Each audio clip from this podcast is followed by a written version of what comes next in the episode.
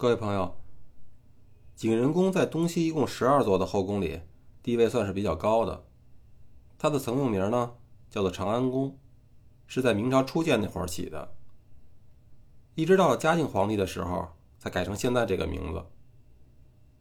进了景仁门，您立马就会看见一座石头影壁。据说这个还是打元代那会儿留到现在的物件。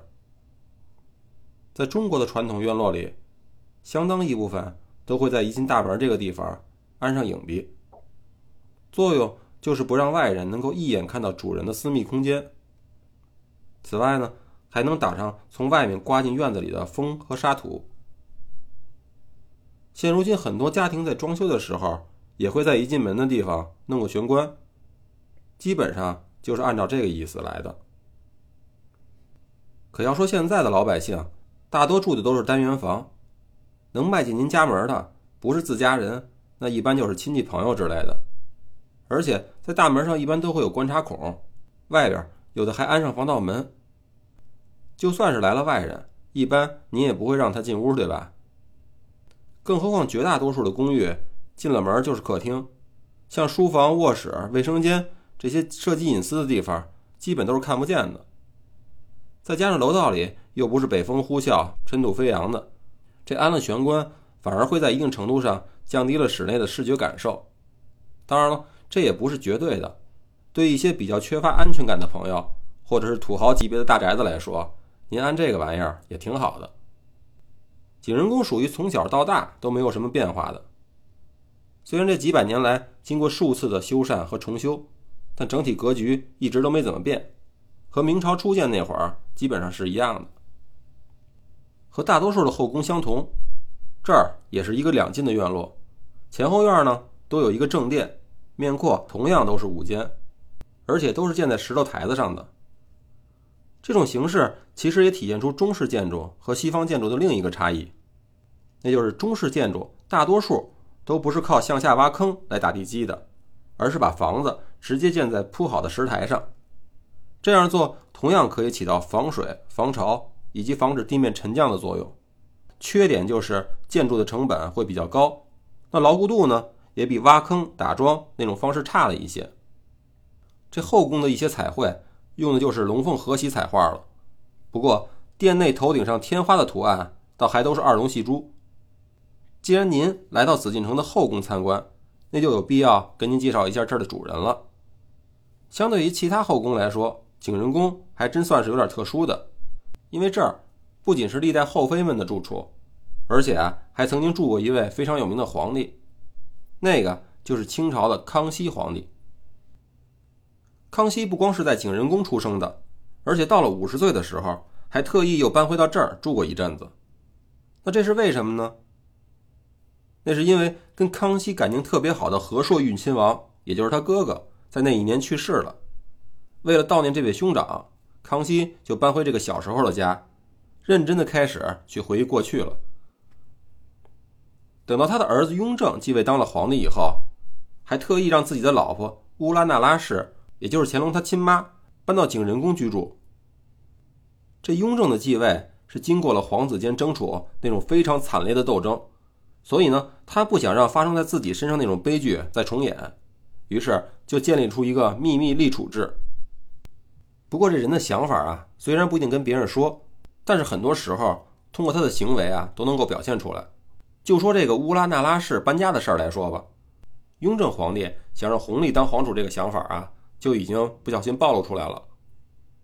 在后宫呢，咱们和前面闲聊的内容啊，就稍微有点不同了，因为在后宫发生的事儿原本都是皇家的隐私，是最少有人知道的。不过也正因为如此，宫廷的秘闻和疑案。就成了民间野史和八卦里最热衷的一类题材。话也说回来了，即使是正史的一些记载，也都是无法考证其真伪性的，因此呢，同样未必可信。在这儿多讲一点野史，是为了增加娱乐性。不过，一般我开头用“据传”这个词儿，您基本都可以做没有历史定论这种判断。虽然景仁宫的地位在后宫里很尊贵，但这儿的风水似乎不太好。为什么这么讲呢？那是因为很多在这儿住过的后妃的命运啊，您听着都会觉得挺惨的。比如在明朝那会儿，这儿就曾经住过一位命苦的皇后，她的名字呢叫胡善祥。早在紫禁城还没有修好的时候，明成祖朱棣就亲自的替他的皇太孙朱瞻基挑老婆，那千挑万选以后，就选中了这位胡小姐，封为了皇太孙妃。等到明成祖驾崩以后，他的儿子才当了不到一年的皇帝，也升天去找他爹去了。于是呢，这朱瞻基就高高兴兴的当了皇帝，把胡善祥立为了皇后。可要说想当皇后，没有一颗大心脏啊，可还真不行。因为他们都需要面对一个残酷的现实，那就是自己的丈夫身边有好多好多的女人，而且呢都是合法的。那这种情况，胡皇后当然也不可能幸免。朱瞻基很快啊就开始喜新厌旧，另觅新欢。他对一位姓孙的贵妃极其宠爱，可这移情别恋倒也罢了，最过分的就是他以胡皇后生不出孩子，而且身体多病为理由。让这位大老婆自己主动申请离婚，上表呢辞去了皇后的地位，好让给那位孙贵妃，也就是后来的孙皇后。接着自己就从坤宁宫搬出来，退居到长安宫，也就是眼前这座景仁宫，当了一名道姑。朱瞻基估计是怕自己这位前妻啊还抱有什么幻想，居然还给这个被废的胡皇后赐个法号，叫做净慈仙师。要说啊，这招可真够损的。等于是彻底的让胡皇后断了念想。野史里说，那位后来成功上位当了皇后的孙贵妃，其实也是生不出孩子来的，说她是偷偷的从宫里抱了个婴儿，然后冒充是自个儿生的。但是这种说法估计就是老百姓因为同情弱者瞎编出来的，基本上不可信。您想，皇帝日常起居生活的每一件事儿，甚至说话，都会有专人跟在皇帝屁股后边拿着笔记录。那孩子是不是究竟是龙种这种大事儿，怎么可能错呢？再说了，十月怀胎哪那么好装啊？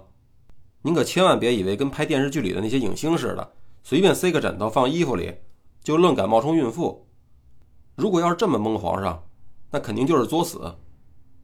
退一万步讲，这抱来的孩子能长得像皇帝老子吗？要是随便弄个男孩就能蒙过所有人，而且后来还能当上皇帝，那明朝啊，肯定就是一堆糊涂蛋。估计早就玩完了，哪还用轮到崇祯皇帝上吊呢？说到明朝这位皇后的命苦，那另一位清朝的皇太后也没能好到哪儿去。这位皇太后就是康熙的生母佟佳氏，她的身世也是可惨可惨的了。她原本是属于汉军的正蓝旗，等儿子当了皇帝以后呢，就被抬旗加入了满族的镶黄旗。稍微解释一下。这个抬旗就是指通过改变旗人原本的旗籍，来达到提高他出身目的的一种制度。比如慈禧的家族叶赫那拉氏，原本是出自下五旗之一的镶蓝旗，后来他掌权以后，也把娘家抬入了上三旗之一的镶黄旗。咱们回来接着说这位佟佳氏，她生康熙的时候呢，才刚刚十五岁，不过她的丈夫顺治皇帝。虽然有着后宫的佳丽三千，可专宠董鄂氏一人，所以佟佳氏生完孩子以后，等于是一直在景仁宫里守活寡。等顺治皇帝得天花死了以后，佟佳氏自己的儿子当上了皇帝，可他依旧是没怎么享受过当太后的福。这位年轻的皇太后在虚岁只有二十四岁的时候就得病死了。再以后，景仁宫一直就被作为后妃的居所。一直到了清朝的光绪年间，一个结局比方才二位还要惨的另一位女人就在这出现了，那就是光绪皇帝的宠妃珍妃娘娘。那珍妃是怎么当上光绪皇帝的妃子这件事儿啊？咱们留到去西六宫参观的时候讲。大多数的朋友都知道，珍妃是被慈禧派人扔进井里淹死的。可她是怎么得罪的慈禧呢？咱们在这儿就简单的说几句。据说珍妃在最初入宫的时候，慈禧老太太其实也挺喜欢这个活泼可爱的小丫头，而且呢，专门给她配备了私人教师。那珍妃平时是在景仁宫里住的，只有和光绪皇帝在一起的时候，才会搬去养心殿。在入宫的时候，珍妃年仅十三岁，其实就是一个天真活泼的小女孩，所以长期受到慈禧压制的光绪皇帝特别喜欢跟她在一起。因为只有和珍妃共处的时候，他才能感受到一丝难得的快乐。后来，光绪皇帝亲自主政以后，就开始对慈禧的权威发起了挑战，在当时的朝中形成了帝党和后党斗争的复杂局面。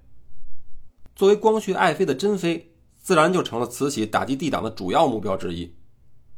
慈禧太后不仅随便就找了个理由把珍妃从妃降为了贵人，而且还让自己的亲侄女，也就是最让光绪皇帝讨厌的隆裕皇后，严加看管珍贵人。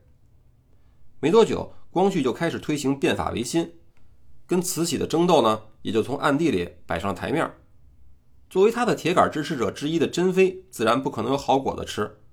先是被隆裕皇后找借口命人狠狠地打了一顿，紧接着慈禧又说珍妃整天在皇帝的耳旁吹枕边风，平时花钱的手笔呢，和他在宫里的收入也严重不符，一定是收取了贿赂，帮人买官，扰乱了朝政。于是对他施以尺衣廷杖这种酷刑，那尺呢就是剥夺的意思，尺衣廷杖啊，也就是指脱光了衣服，用棍子直接照着肉体上惩罚。那这种刑罚主要在过去是对付朝中那些不听话的大臣的，用在嫔妃身上的例子啊极为少见。如今一下都招呼到珍妃身上，这下手也真的是够狠的。其实这些理由很可能都是借口，因为那时候。朝政是由慈禧把持的，就连光绪皇帝自己中意的人都很难得到任用，那珍妃收钱替人谋官这种可能性又能有多大呢？好了，如果您现在参观完了，咱们就去隔壁的延禧宫转转，